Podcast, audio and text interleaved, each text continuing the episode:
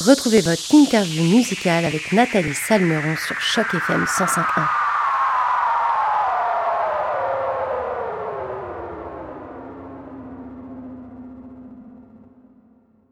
Bonjour à toutes, bonjour à tous et surtout bonjour à toi, mademoiselle Baladin. Et surtout, bah, merci d'avoir accepté notre interview sur les ondes de Choc FM 105.1. Comment ça va, mademoiselle Baladin, aujourd'hui? Merci de cette belle invitation. Et oui, je vais très bien aujourd'hui. Bah, nous aussi, puis on est super contents parce qu'on va pouvoir parler de ton parcours, de tes livres de poésie, mais également de ta musique et de, la, euh, l'association Art et Enfance que tu as fondée il y a maintenant une quinzaine d'années. Mais avant de parler de ton œuvre artistique au sens large, euh, est-ce que Mademoiselle Baladin, tu peux te présenter pour les auditeurs de Choc FM 105.1 et aussi nous dire pourquoi avoir choisi ce nom de scène?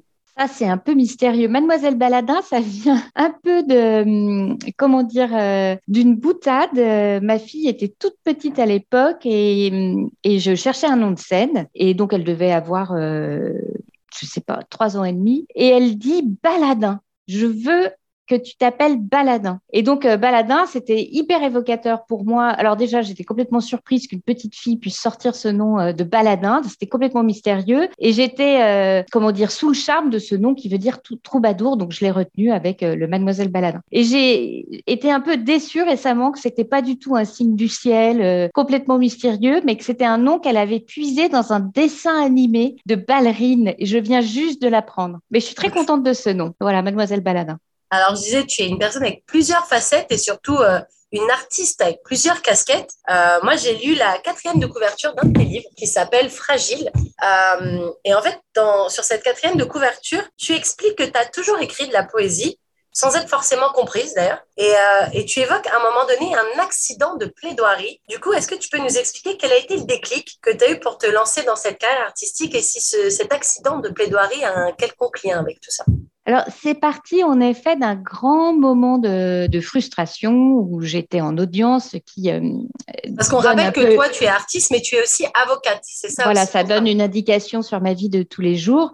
Et euh, je ne vais pas rentrer dans le détail de ce procès qui était un procès difficile, mais je n'arrivais pas à me faire comprendre sur euh, la demande procédurale que j'étais en train de formuler. Et mon client était dans la salle. et puis, les, les conseillers se retirent, je les entends euh, derrière la porte dire des choses hyper désobligeantes et j'étais tellement euh, froissée de, cette incompréhension entre nous que ça m'a laissé sans voix, enfin vraiment au sens euh, littéral du terme. J'ai déposé mon dossier, enfin j'ai toujours besoin de raconter qu'au final on a transigé dans le dossier, que c'était sans incidence pour mon client qui était d'ailleurs vraiment désolé ce jour-là. Et donc suite à ça, je me dis non mais je peux pas rester dans cette posture, donc je vais voir un médecin chinois qui me dit vous êtes en apnée et qui me dit tout bêtement, inscrivez-vous à des cours de chant. Et moi, je le prends au pied de la lettre. Donc, je m'inscris à des cours de chant. Et il me dit, quand vous allez chanter, vous allez respirer, vous irez beaucoup mieux. Et donc, je me suis inscrite à des cours de chant par proximité. Puis après, il y a eu tout un déroulement euh, euh, en série de rencontres avec cette professeure de chant, Bergamote, euh, qui a une espèce de coup de cœur, qui veut que j'arrête tout ce que je fais dans la vie pour me mettre à chanter. Donc là, je l'ai un petit peu calmé. Je lui dis, bah, m'arrêter quand même de travailler, ça va pas être possible.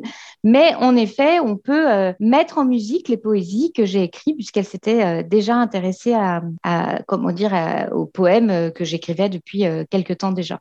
Alors, tu es, quelqu'un de très créatif, as une tu débordes de créativité, clairement. Euh, mais pourquoi avoir choisi la poésie uniquement et pas te dire, bah, j'ai ce talent, j'ai cette plume, pourquoi ne pas écrire des biographies, pourquoi pas, pour pas des fictions, des romans? Pourquoi seulement vouloir écrire de la poésie? Alors, je vais répondre par quelque chose qui va faire un petit peu galvauder, mais qui est vrai. C'est pas moi qui ai choisi la poésie, c'est la poésie qui m'a choisi. J'aime bien dire ça, mais c'est pas faux. C'est-à-dire que, en fait, euh, moi, je m'intéresse aux mots euh, dans tous les sens euh, du terme, c'est de mes clients, et puis j'aime observer et sublimer. J'aime la notion de résilience que je raconte dans l'ouvrage Fragile, dont moi-même j'ai fait l'expérience. Et la poésie, pour moi, c'est mettre dans le quotidien quelque chose de sublimé, de sacré, de euh, faire, euh, je ne sais pas, d'un petit déjeuner quelque chose d'assez euh, merveilleux. J'aime faire rentrer cette notion de merveilleux dans le banal. Et donc, moi, la poésie, elle vient à moi toute seule, c'est-à-dire le matin, moi j'aime bien me lever très très tôt, j'ouvre mon ordinateur et là, il y a toujours une inspiration qui sort. Euh, là, par exemple, je suis en, vacances euh, à Montréal après des concerts, donc je suis extrêmement inspirée et par l'accueil que j'ai reçu et l'expérience magnifique que je viens de vivre, je déborde de, créativité. Donc en fait, c'est quelque chose euh, d'assez naturel. J'ai presque envie de dire autant que respirer, et, et que je crois on a tous. Après, c'est plus une notion de plaisir. Est-ce que j'ai du plaisir à faire ça ou pas? À un moment, ça a été la sculpture. Pour moi, j'ai énormément sculpté. Quand j'étais étudiante, je, je, travaillais la terre, et puis j'ai arrêté le jour de la naissance de ma fille, comme ça. Voilà, j'ai sculpté jusque peut-être à la quelques avant d'aller euh, voilà mettre au monde euh, ma fille et j'ai jamais repris la terre. Donc c'est euh, pour moi peu importe le média, c'est celui en tout cas en ce moment qui me convient le plus. Alors, en général, c'est vrai que la poésie, ça semble toujours un peu compliqué, ça semble limite un petit peu élitiste parfois. du coup, je me demandais, est-ce que toi, tu avais à cœur, quand tu écrivais tes poèmes, de rendre ça peut-être plus accessible à tout le monde? Alors euh, déjà, j'ai pas un type de poésie déterminé, j'ai une poésie très fluide. Euh, donc là, par exemple, j'écris parfois à mes amis. Euh, le deuxième livre que j'ai écrit, j'écrivais à mes amis, notamment une amie qui était à l'hôpital. Tous les jours, je lui écrivais un poème ou un récit. donc j'aime beaucoup aussi raconter des histoires, mais qui souvent évoque le quotidien. Et moi, je crois que la poésie, elle est aussi dans un vocabulaire euh, très restreint et parfois même un peu brut. Et je travaille aussi avec euh, des adolescents dans une association que j'ai fondée, donc Arrêt Enfance. Et la poésie qui va émaner, que souvent on va euh, mettre dans une catégorie, alors que moi j'appelle le slam, il y a certainement plein d'autres noms. C'est parfois des textes qu'on peut retrouver d'ailleurs dans la musique, hein, qui sont très durs. On va jouer sur des rimes, mais avec des mots extrêmement choquants. Et pour moi, il y a une forme de poésie parce qu'on vient raconter une émotion. Pour moi, c'est ça qui compte, c'est l'émotion qui se dégage du mot. Et combien ça te prend euh, en général pour écrire un poème? Est-ce que c'est quelque chose euh, que tu écris d'une seule traite? Donc, tu as l'idée, comme tu disais, tu t'aimes bien te lever le matin à la fraîche, euh, au calme en tout cas, pour pouvoir écrire. Est-ce que c'est d'un coup ça te vient d'un coup ou est-ce que ça peut être quelque chose où tu écris quelques lignes et puis après tu pars dans ta journée et puis sur un coin de feuille, un petit calepin, tu écris une autre, une autre partie ou est-ce qu'en général, voilà, c'est une seule traite une poésie comme ça? Alors, ma frustration, c'est de ne pas pouvoir écrire tout le temps. Hein. Ça, c'est sûr que je suis obligée de dédier un temps qui va être le matin parce que mes journées sont quand même plutôt chargées. Euh, ça me prend pas de temps. Je sais pas comment dire. C'est comme boire mon thé. C'est un plaisir. Ça me prend pas de temps. Après, la question, c'est pas tellement. Euh, la question, c'est plus la question de l'inspiration. Une fois qu'on est ça sort. Il y a toujours quelque chose qui sort. Plus on a de vocabulaire, plus on peut, un petit peu comme quand on apprend une nouvelle langue, plus mieux on s'exprime et plus on peut aller auprès de l'émotion qu'on veut euh, relayer. Mais bien souvent, ce qui est très troublant pour moi, c'est que l'inspiration, c'est quelque chose de presque un peu supérieur, c'est-à-dire que je vais écrire ma, poésie dans une espèce de, relation un peu hypnotique du moment et je suis incapable euh, de savoir ce que j'écris et je ne relis surtout pas parce que si je relis, je pose un jugement et je me dis, oulala, qu'est-ce que c'est que ce truc? Donc en général, je laisse euh, mariner. J'ai deux, trois personnes euh, qui sont sensibles à l'écriture parfois euh, auxquelles je vais pouvoir adresser en disant bah, qu'est-ce que tu en penses pour avoir parfois des retours? Et j'écoute les retours, donc parfois je peux remanier certaines choses et j'évite de choquer. Parfois je peux aussi sortir des choses un peu crues autour de la question par exemple du décès, on va parler de, de ça, de la violence. Et parfois je vais remanier pour pas sortir de mon, mon envie de partage en fait. Parce que si j'écris quelque chose qui, est, euh, qui met trop mal à l'aise, je sais que derrière, je ne vais pas pouvoir partager. Ou en tout cas, je vais être dans une démarche un peu punk qui n'est pas la mienne. Voilà. Et est-ce que justement ton activité d'avocate et toutes les choses que tu vois au quotidien, est-ce que quelque part ça inspire un petit peu ta poésie aussi? Est-ce que justement cette poésie, elle est peut-être pas là pour contrebalancer le, bah, toutes les affaires, tous les trucs que tu dois démêler chaque jour et apporter un peu plus de douceur peut-être dans ta vie également? Alors, c'est le mot est parfait, c'est le mot douceur. En fait, j'exerce un métier quand même euh, où il y a beaucoup de pression, beaucoup d'exigences, beaucoup de cadres. Et la poésie, il y a beaucoup de liberté, beaucoup de douceur. Et, euh, je m'autorise euh, beaucoup même, j'ai presque envie de dire, de féminité là où je vais être dans un, milieu plutôt très masculin. Donc, pour moi, c'est une échappée magnifique. Mais c'est pas que ça, la poésie. C'est aussi raconter des choses qui m'appartiennent ou qui appartiennent à d'autres d'une manière acceptable. voilà, dans le livre Création que j'ai écrit pour et avec avec euh, mon ami Emmanuel Abernotte, qui, était malade quand j'écrivais, qui est décédé, euh, qui est graveur. Donc, on a coédité ce livre et je l'ai fait de manière posthume. Je raconte des choses qui lui appartiennent sans le raconter. Elle le sait, moi je le sais, peut-être que ses enfants le savent ou son entourage, et je vais raconter des choses qui vont euh, ne déranger personne, mais je vais déposer comme une comme un soin. Il y a quelque chose de de, euh, de soigné, mais aussi de soignant dans la poésie. Voilà. Comme un sort de, du baume au cœur que tu apportes aux gens. Ouais, Voilà, aux gens que ça concerne, mais du coup, ça devient universel. Et les plus beaux retours que j'ai sur ma poésie viennent de personnes euh, souvent euh, voilà, moi je me souviens que le premier livre que j'ai écrit, euh, Fragile, sur lequel je me suis posé beaucoup de questions parce qu'il y avait une partie euh, fortement autobiographique, je voulais mettre mal à l'aise personne, ne blesser personne, et en même temps j'avais ce besoin d'écriture et de rassembler tous mes poèmes depuis une dizaine d'années, qui étaient en fait la plupart des chansons que j'avais éditées. Et donc c'est un recueil de poèmes et de avec une alternance de récits, hein, c'est clairement cela. Et donc cette jeune fille m'envoie un message par Internet. Donc, elle, elle était venue euh, auprès de l'association Arrêt Enfance pour trouver du soutien parce qu'elle elle était dans une grande période de fracture dans sa vie avec euh, une hospitalisation euh, qu'elle devait subir pour des raisons, on va dire, de décompensation. Et elle m'envoie ce mot où elle dit très simplement, si un jour tu doutes de savoir pourquoi tu écris, dis-toi une chose, c'est que ce livre, tu l'auras écrit pour moi. Il me donne tellement d'espoir. Et en fait, comme moi, je racontais ma propre résilience au même âge qu'elle, c'est-à-dire 20 ans où je suis partie en Afrique et je suis rentrée tellement traumatisée euh, de la guerre civile euh, que j'avais, euh,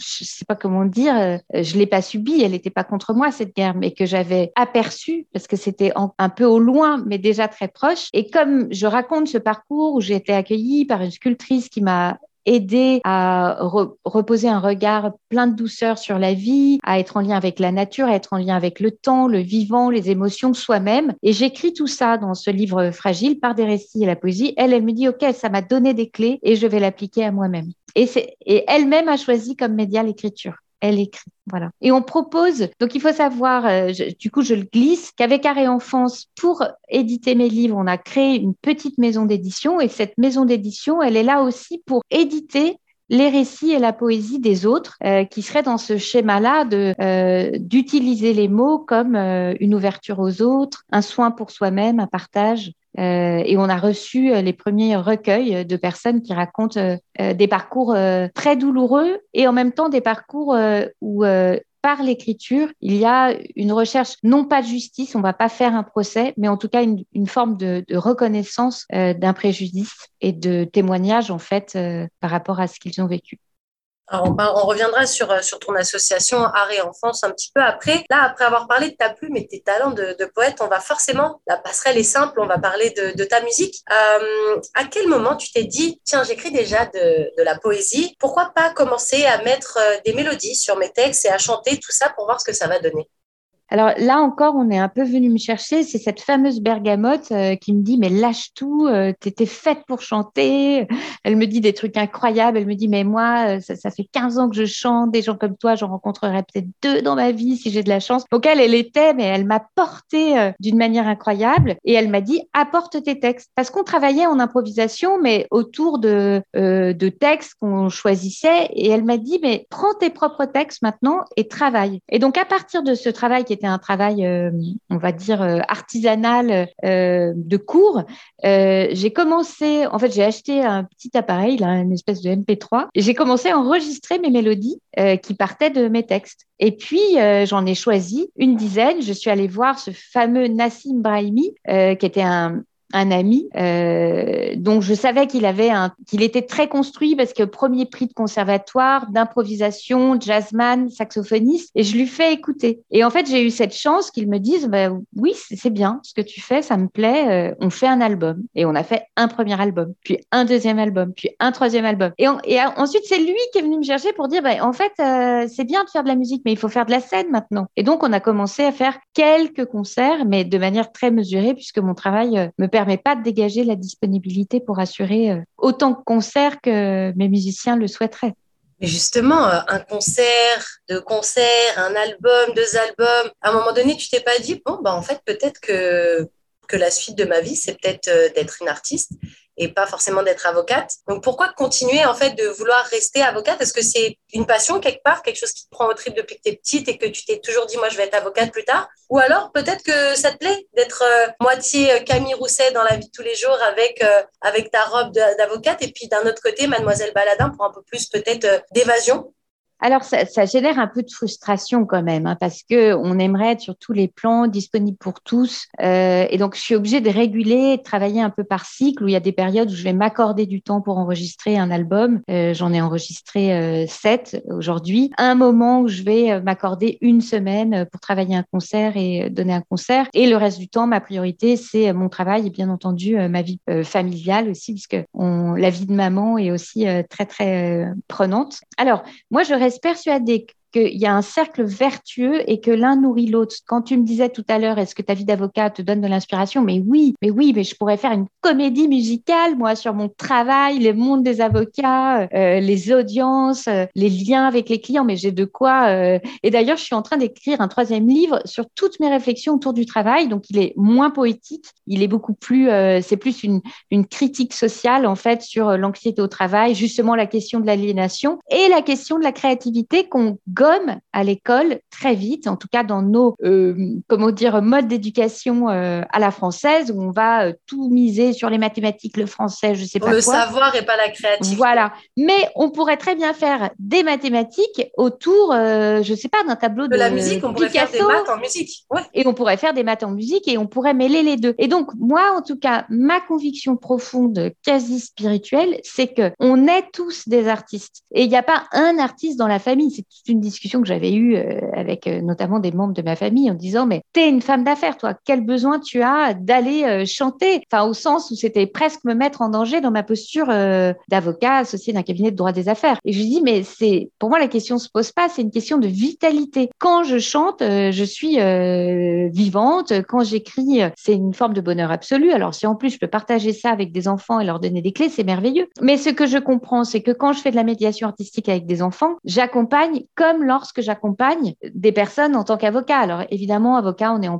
posture, euh, comment dire, euh, de presque guerrière. Et puis, il y a tout ce savoir très technique euh, qui demande énormément de disponibilité de temps et de rigueur. Alors que le travail de la musique va demander de la, rigueur, mais, mais inversement, beaucoup d'espace de liberté pour aller vers la créativité. Mais et c'est l'échange qu'on avait eu avec une interview dialogique que j'avais fait justement avec le professeur Cornette, qui m'a donné cette grande chance de, de venir euh, au Canada euh, chanter. Euh, donc, on était en échange avec une, une, une psychologue, elle-même artiste, et la psychologue dit, mais en fait, vous, c'est évident que quand vous êtes avocat, vous êtes déjà une artiste. Et je lui, dis, je lui disais, oui, probablement c'est le cas. Et probablement la force que je puise dans mon métier m'aide à avoir beaucoup de, de, de force d'entreprendre dans ma posture d'artiste, où je vais dire aux musiciens de manière quasi autoritaire, non, non, là, on a trois jours pour faire un album, on, quand on sort du studio, l'album, il est fini. Mais ils me disent, mais c'est impossible. Et je leur dis, non, vous verrez, c'est possible. Et à chaque fois, on y arrive. Donc pour moi, c'est un cercle vertueux. Après, est-ce qu'il est parfait? Euh, je, ne pense pas, mais je ne recherche pas la, la perfection, en fait.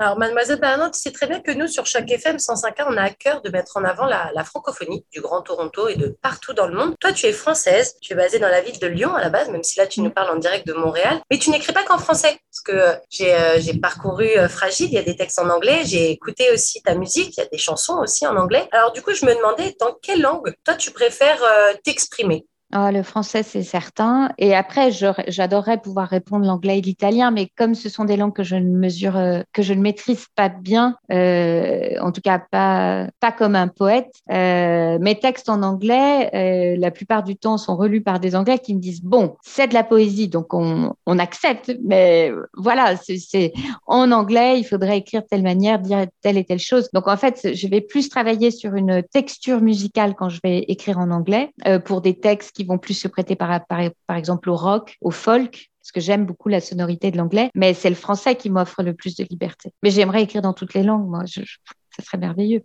Et pourquoi pas justement te lancer et bosser peut-être par exemple avec des traducteurs ou des personnes qui, qui sont natifs d'autres langues? Pourquoi pas? Parce qu'au final, c'est moi pour avoir la chance d'interviewer des artistes un petit peu de partout dans le monde, c'est vrai que euh, on en, revient souvent à cette même chose. Peu importe en général la langue qui est racontée, enfin l'histoire qui est racontée dans une chanson, ce qui compte c'est la vibe, la sonorité, puis l'émotion de la voix. Moi des fois ça m'est déjà arrivé d'aimer des chansons en coréen. Je n'ai absolument aucune base. Mm. Aucune base dans cette langue. C'est-à-dire que pour moi, c'est du charabia, clairement, mais ça me touche. Alors, pourquoi, comment l'expliquer? Je ne saurais pas le dire, quoi. C'est vraiment au fond de moi, mais voilà, ça fonctionne. Donc, du coup, souvent, voilà, je pose la question sur pourquoi écrire en français, parce que ça me tient à cœur. Mais forcément, je me demande toujours, voilà, est-ce que, est-ce que même si tu chantais du yaourt, tu vois, peut-être que ça marcherait quand même, parce que, et ça marche. Mais je le fais parfois. et je ah, le fais pour rire. Alors, je ne peux pas le dire comme ça, mais je le fais même assez souvent. Par exemple, quand je chante en, chant lyrique, je vais aller chercher des sonorités où on a l'impression euh, que je vais chanter une langue euh, ancienne. Et en fait, ça ne veut rien dire. Mais c'est hyper émouvant parce que ce qui compte, c'est l'intention que l'on donne et qui traverse euh, les personnes. C'est-à-dire l'émotion, ça va être la tristesse, la joie, la force. Et c'est ce qu'on ressent souvent des langues étrangères qu'on ne comprend pas. Et d'ailleurs, moi, je suis toujours assez étonnée de voir comment on communique bien d'humain à humain avec euh, un minimum de, mots euh, dans des langues étrangères, mais parce que ce qui compte, c'est l'intention qu'on pose. Et ça, j'ai appris ça en tant que médiateur, puisque j'ai été formée à la médiation et je comprends que 95%, 92, allez, va pour 90% du langage et de ce qu'on transmet à l'autre, c'est un langage non verbal. Donc, euh, ça va être la posture, les yeux, ce qu'on va dégager peut-être de même de manière un peu animale, et aussi l'intention que l'on pose dans les mots. Euh, et ça, c'est un, travail qu'on fait quand je vais chanter en improvisation. J'ai une chanson, par exemple, qui se retrouve dans tous mes albums qui s'appelle Chanter, que j'ai faite en italien et en anglais aussi, qui s'appelle donc Singing, j'ai du mal à le dire, et Cantare. Et il y a des versions complètement lyriques, des versions complètement jazz, des versions. Et en fait, la chanson veut dire la même chose, mais l'histoire n'est pas la même. Alors justement, je rebondis sur ce que, tu disais. Il y a quelques jours, tu étais sur scène euh, ici au Canada, à Montréal. Comment se sont passés ces concerts et puis quel souvenir, quelle émotion tu gardes de ces moments?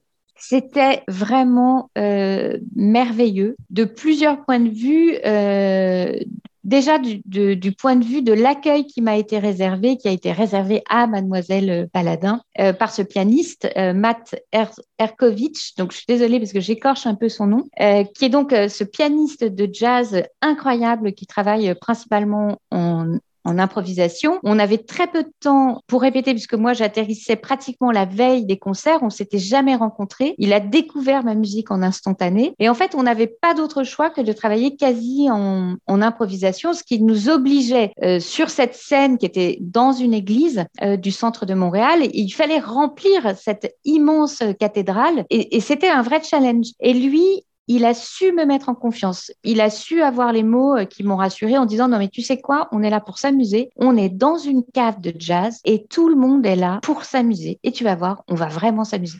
Et en effet, on s'est énormément euh, amusé. C'était très joyeux. On a pu interagir avec le public. Donc on a eu la chance d'avoir un public euh, assez nombreux lors des, des, deux concerts. Et on a travaillé en vraie improvisation. C'est-à-dire que moi, j'ai demandé au public est-ce que vous voulez qu'on vous fasse une improvisation? Donnez-nous un thème. Est-ce que vous avez un cadeau à faire quelqu'un. Et le moment, un des moments pour moi, il y a eu deux moments particulièrement émouvants. Euh, donc, une jeune femme qui dit, moi, je voudrais faire un cadeau à ma sœur qui est là, c'est son anniversaire. Alors, je dis, oui, un cadeau, mais quel cadeau vous voulez? Racontez-moi ce que vous voudriez vivre avec votre sœur. Et elle dit, moi, ce serait une balade en Suisse, en montagne. Et je dis au pianiste, OK, on va en Suisse tous ensemble et on est vraiment parti en Suisse. Et j'ai pu raconter. Alors moi, je suis très proche de mes sœurs, donc j'ai eu aucun, aucune euh, difficulté d'inspiration. Euh, et j'ai écrit une chanson euh, justement sur la, la, relation complexe et magnifique qu'on peut avoir entre sœurs. Et donc c'était très fluide. Et, ces deux sœurs sont vraiment venues me remercier. Elles étaient extrêmement émues. Ça a été un instant pour elles et un instant pour nous tous. Voilà. Et on a travaillé plusieurs fois. Et là où je pour moi c'était merveilleux, c'est que l'improvisation on ne sait jamais où on va. Ça peut être un fiasco, mais c'est pas grave. Et ça peut être hyper généreux. Et là, ça a été hyper généreux parce que parce que j'étais bien avec ce pianiste, j'étais bien avec le public, j'étais bien avec moi-même, j'étais bien à Montréal. En fait, c'est aussi ça qu'il faut que je dise. J'étais bien à Montréal et c'était un rêve pour moi euh, que de venir chanter ici depuis très très longtemps.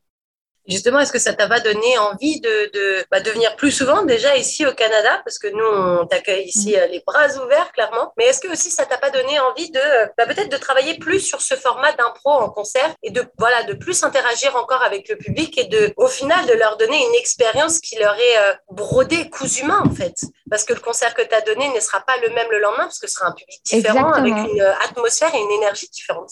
Eh ben, en fait, ça m'a permis de mesurer ma force. Alors, ça, peut paraître un peu présomptueux comme ça, mais c'était sincère. C'est-à-dire que si je travaille sur euh, un texte ou une partition. Moi, je ne sais pas lire la musique. Je ne sais pas lire la musique. Je ne sais pas ce que c'est qu'une note. Je ne, connais pas le vocabulaire. Et alors, j'ai toujours dit à mes musiciens, qu'est-ce que je fais? Et ils m'ont dit, mais toi, ta force, c'est ta créativité. C'est ça qui nous emporte. Donc, garde ça. Après, ils me disent tout le temps, bon, si tu pouvais apprendre quand même le minimum, ça nous aiderait à parler le même vocabulaire. Euh, et je n'ai pas trouvé le temps de me former à la musique. Et donc, j'ai observé que quand je lâchais prise, c'est-à-dire quand j'étais vraiment dans cette fluidité, cette ouverture, là, il se passait quelque chose d'exceptionnel avec les musiciens, mais du coup aussi en interaction avec les autres. Alors que le reste, oui, je vais être dans l'interprétation, c'est du plaisir, c'est magnifique, c'est chouette, mais euh, c'est très bien. Mais l'improvisation, c'est encore plus fort parce que là, euh, on est tous, en fait, on est tous euh, transportés par ce qui est en train de se passer. On raconte ensemble une histoire. Et c'est ça qui est magnifique, c'est qu'il y a vraiment une interaction. Et personne ne sait où on va. C'est excitant de ne pas savoir exactement ce qui va se passer aussi, du coup. Alors en même temps, je suis très sereine parce que si je me laisse submerger par mon excitation, je sors euh, de l'histoire. Et ça me rappelle ce que me dit. J'ai un cousin euh, que je salue au passage, euh, Baptiste, qui fait du en parachute ascensionnel. Là, il part, il fait du best jump et tout. Et je lui dis, mais tu dois être fou, tu, tu t'es une tête brûlée. Et il me dit, mais pas du tout. Il me dit, si j'étais une tête brûlée, je serais mort depuis longtemps. Moi, avant de sauter, je fais du yoga. Je suis extrêmement sobre et connecté à la nature quand je fais ça, parce que sinon c'est suicidaire. Ben, je pense que l'improvisation c'est un peu ça. C'est si on y va complètement surexcité, sûr de soi, euh, ben, peut-être que ça peut marcher. En tout cas pour moi ça, ça marcherait pas. Ça implique une espèce de grande humilité, une grande écoute de l'autre et de ce qui se passe au moment euh, présent. Donc ça dépend énormément de l'humeur qu'on a à l'intérieur en fait de soi. Donc c'est presque euh, c'est presque euh, méditatif en quelque sorte. Alors, avant de parler de ton association, je, je voulais revenir sur un truc euh, parce que j'ai ton livre euh, devant les yeux. il s'appelle Fragile, mais euh, fragile avec le F et le R entre parenthèses, entre crochets exactement. Et dans ta dans ta discographie, il y a aussi une chanson. Alors, peut-être qu'il y a beaucoup plus d'exemples, mais je vais en citer que deux pour le moment. Il y a une chanson qui s'appelle Faille avec le A entre parenthèses. À chaque fois, il y a des jeux de mots comme ça.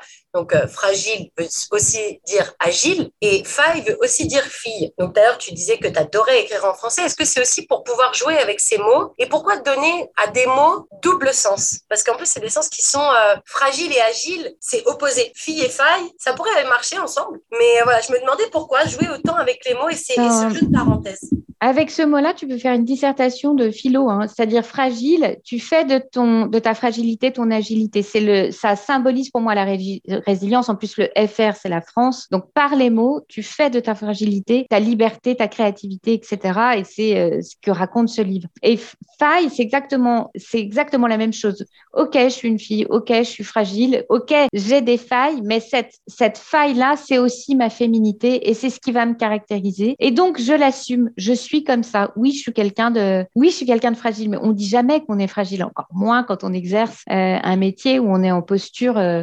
de. Moi, mon surnom à un moment, c'était assez catastrophique. C'était le gladiateur. C'était même pas l'Amazone, c'est le gladiateur. C'est que je suis même plus. C'était une cliente qui m'avait dit, mais vous, quand vous plaidez, vous êtes un gladiateur. Et, et à la fois, c'était magnifique parce que c'était un compliment, et en même temps, je me dis, mais je suis complètement, mais même euh, désexuée, quoi. Je ne suis même plus une femme quand je, quand je travaille. Et donc, ces jeux de mots-là racontent en effet quelque chose pour moi d'assez euh, pratique, j'ai envie de dire.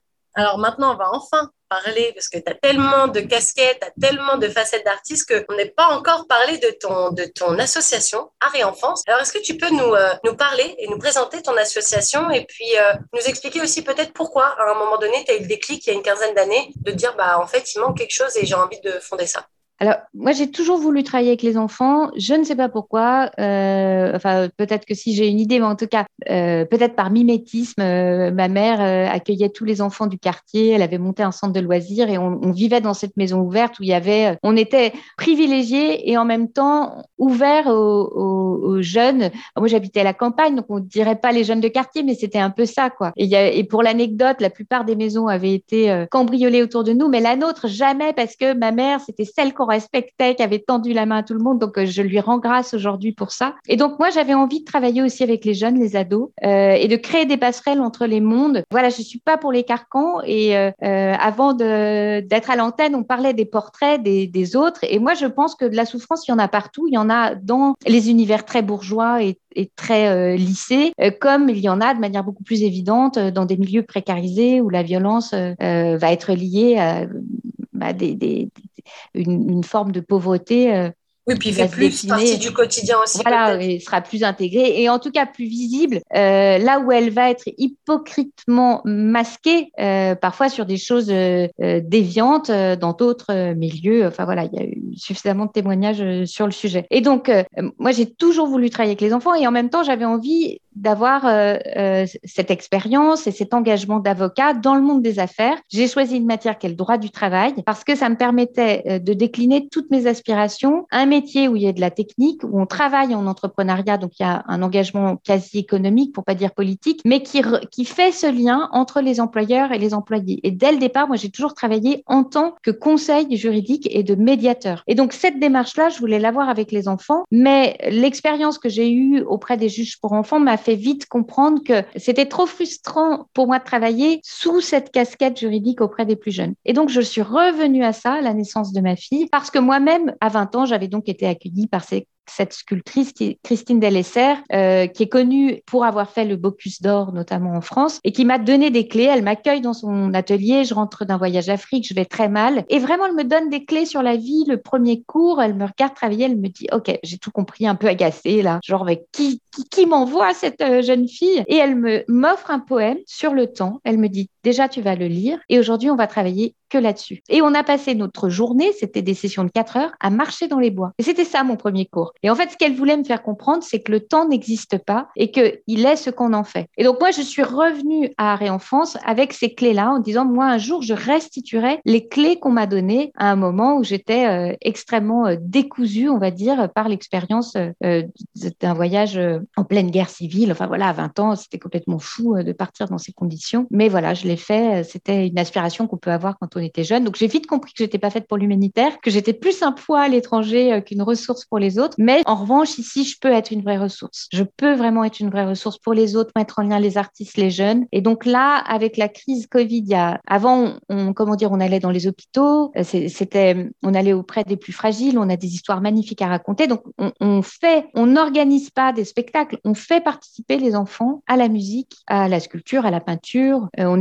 de mettre en place de la danse. Donc on allait dans tous les lieux hospitaliers de la région lyonnaise. Et maintenant, on nous appelle de partout. Les milieux psychiatriques euh, nous réclament, demandent à ce qu'on soit inscrit dans le processus de soins. Il y a des hôpitaux psychiatriques qui sont en train de se créer en France parce que les jeunes vont mal. Et c'est pas que les très jeunes, c'est jusqu'à 25 ans, ce qu'on appelle les jeunes adultes qui décrochent dans leurs études. Enfin, voilà, j'ai même pas besoin de rentrer dans, dans, le détail. Je crois que toutes les familles comprennent ça. Tous les jeunes entendent ce que je suis en train de dire par rapport à l'anxiété. Et donc, euh, aujourd'hui, l'ambition d'Arrêt Enfant, c'est de créer un centre dédié à l'art-thérapie dans la région lyonnaise. Donc, on est en train de travailler sur ce projet. On a besoin d'aide, on a besoin de mécènes. On rentre dans un projet vraiment d'envergure justement par art thérapie Qu'est-ce que ça englobe? Jusqu'à présent, on disait pas art thérapie, on voulait pas faire euh, peur aux médecins et maintenant c'est eux qui nous demandent d'être certifiés art thérapeutes, donc on l'assume. En fait, euh, c'est très simple, art thérapie. Donc moi j'en ai fait l'expérience hein, à travers la sculpture. Vous allez pouvoir exprimer autrement que par les mots ce que vous ne pouvez pas sortir. Voilà. Un euh, mal-être, une fracture, une, une violence, un abus, un mal-être en effet très simplement parce que parfois c'est quelque chose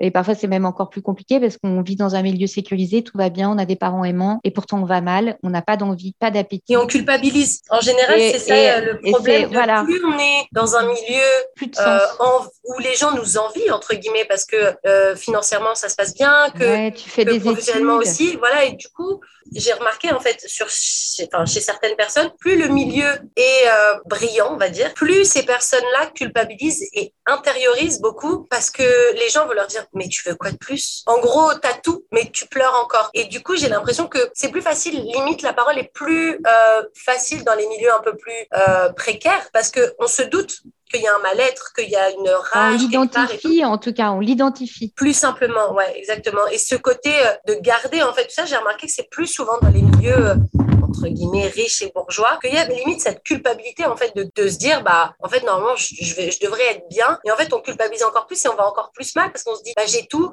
et je suis pas bien puis en plus bah maintenant je me rends compte que de tout ça donc je vais encore moins bien puis il y a ce truc de culpabiliser, culpabiliser, culpabiliser en fait. Bah, c'est le meilleur exemple qu'on puisse donner c'est l'anorexie par exemple. L'anorexie c'est une pathologie et elle est très enfermante parce que quand elle n'est pas on va dire comprise la personne est en plus en culpabilité d'être malade sans trouver la ressource mais pourquoi tu manges pas? Et, en fait c'est quelque chose l'anorexie elle se décline de manière euh, très compliquée. Après nous on accompagne aussi des jeunes par exemple qui sont rentrés dans un mutisme profond. Et par euh, la matière elles vont se réinscrire dans le présent et pouvoir retrouver la parole dans des ateliers euh, là où par exemple le psychologue le psychiatre va avoir peut-être peut-être pas cette possibilité de trouver une ressource comment dire alternative. On est une ressource alternative à travers tous les ateliers qu'on propose. Et nos artistes alors moi je, je vais chanter aussi auprès des jeunes et je les accompagne dans des ateliers d'écriture et mes musiciens vont pouvoir porter en musique euh, leurs textes et en fait c'est magnifique de pouvoir euh, leur proposer ça. Et nos artistes sont formés, elles sont accompagnées euh, et nous-mêmes on doit avoir des ressources de soutien parce que parfois on accompagne des jeunes qui sont tellement en souffrance que il y a nécessairement un, mécanisme d'empathie qui se met en place, d'attachement, donc il faut que nous-mêmes on puisse avoir notre juste place par rapport à ce travail d'accompagnement.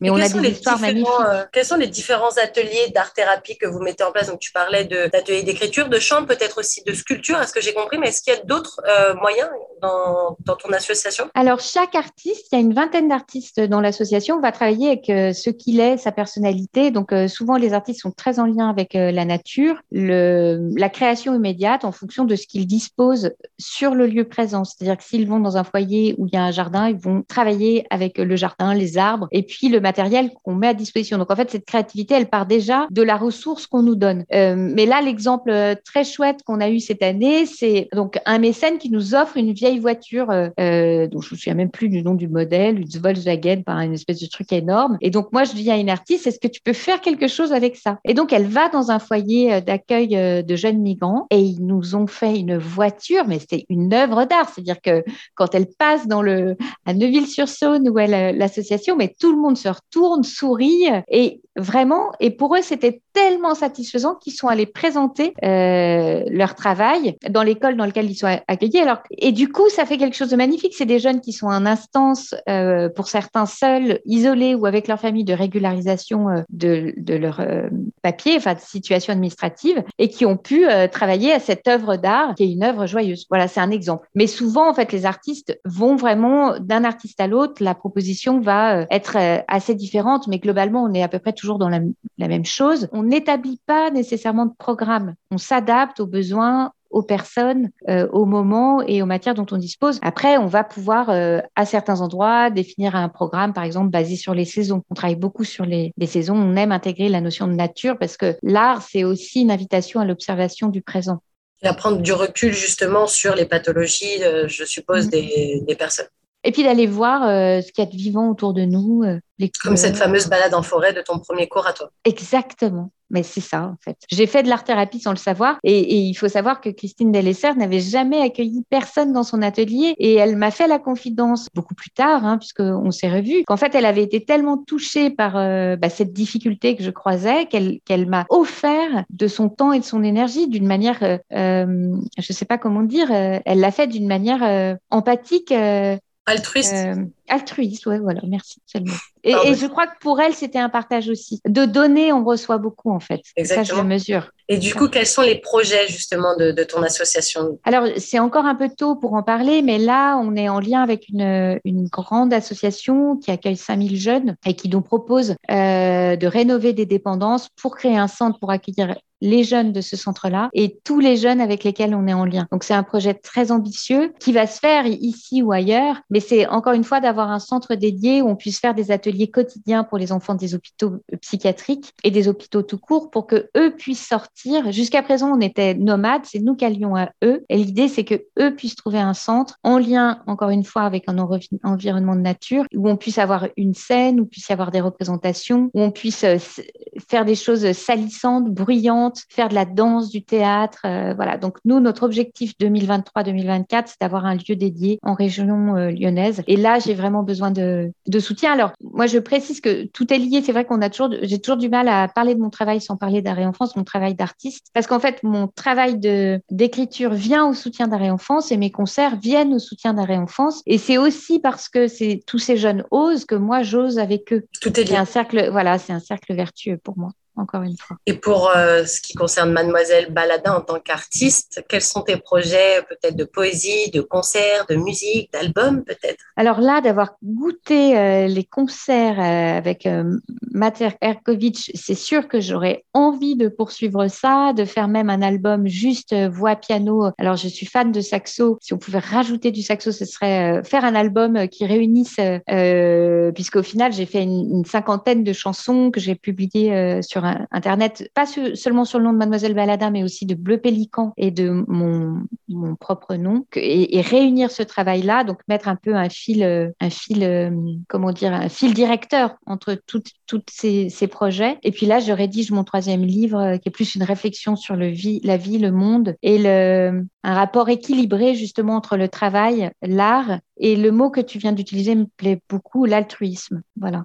Eh bien, écoute, merci beaucoup, Mademoiselle Baladin, pour cette très, très belle interview. C'était un grand plaisir de t'avoir en notre compagnie aujourd'hui. Je pense que, puis même, tu as une voix très euh, apaisante. Je pense que les auditeurs de Choc FM euh, ont dû apprécier. Je rappelle d'ailleurs que euh, tous les livres dont on a parlé sont disponibles, il me semble, sur Amazon et dans de nombreuses librairies. Alors, donc, j'édite sous mon nom, Camille Rousset. Donc, il y a le livre Fragile et Création, avec là encore un jeu de mots, CR pour Camille Rousset, EA pour Emmanuel Abernotte et Sillon pour les gravures qu'elle a réuni avec moi dans ce livre. Et donc, en principe, euh, nous sommes disponibles dans toutes les librairies francophones, donc y compris, euh, y compris ici. Euh, donc, Création et fragile. Donc, mon nom, c'est Camille Rousset. Je sais que c'est le nom d'un académicien, mais je n'ai rien à voir avec lui, en tout cas pas encore. je tiens à le préciser parce que parfois on me pose la question, mais il n'est pas du même siècle que, nous. Toi. Voilà. et eh ben nous, d'ailleurs, on va écouter une de tes chansons. Alors moi, j'ai choisi la chanson avocat et associé. Ah. Merci, elle est drôle. alors d'une parce que j'aime beaucoup, voilà, on va pas se cacher, je sais pas quand les premières, mais le, enfin les premiers, euh, premières notes sont sorties, j'ai trouvé ça, je sais pas, comme on a dit tout à l'heure, il y a des choses qui s'expliquent pas, ça m'a fait tchouk tchouk tchouk, je me suis dit ah ça j'aime, donc euh, on va écouter cette chanson. Et puis je trouve que c'est un, un morceau qui fait aussi un clin d'œil à, à, Camille Rousset, du coup, pas à Mademoiselle Baladin, parce que euh, le titre est plutôt évocateur. avocat et associé, on se trompe pas trop. Donc, ça, comme on parlait tout à l'heure, et beaucoup, c'est revenu beaucoup dans cette interview, cette histoire de cercle vertueux. Bah voilà, tout, c'est le serpent qui se mord la queue. Donc nous, on va écouter tout de suite avocat et associé. En tout cas, merci encore, mademoiselle Baladin. Et puis, bah, à très bientôt sur les ondes de choc. Merci à toi pour ton accueil et cette ouverture euh, vers euh, le Québec. Merci infiniment. Bah, il n'y a pas de souci. À très bientôt. Au revoir. À très bientôt. Au revoir.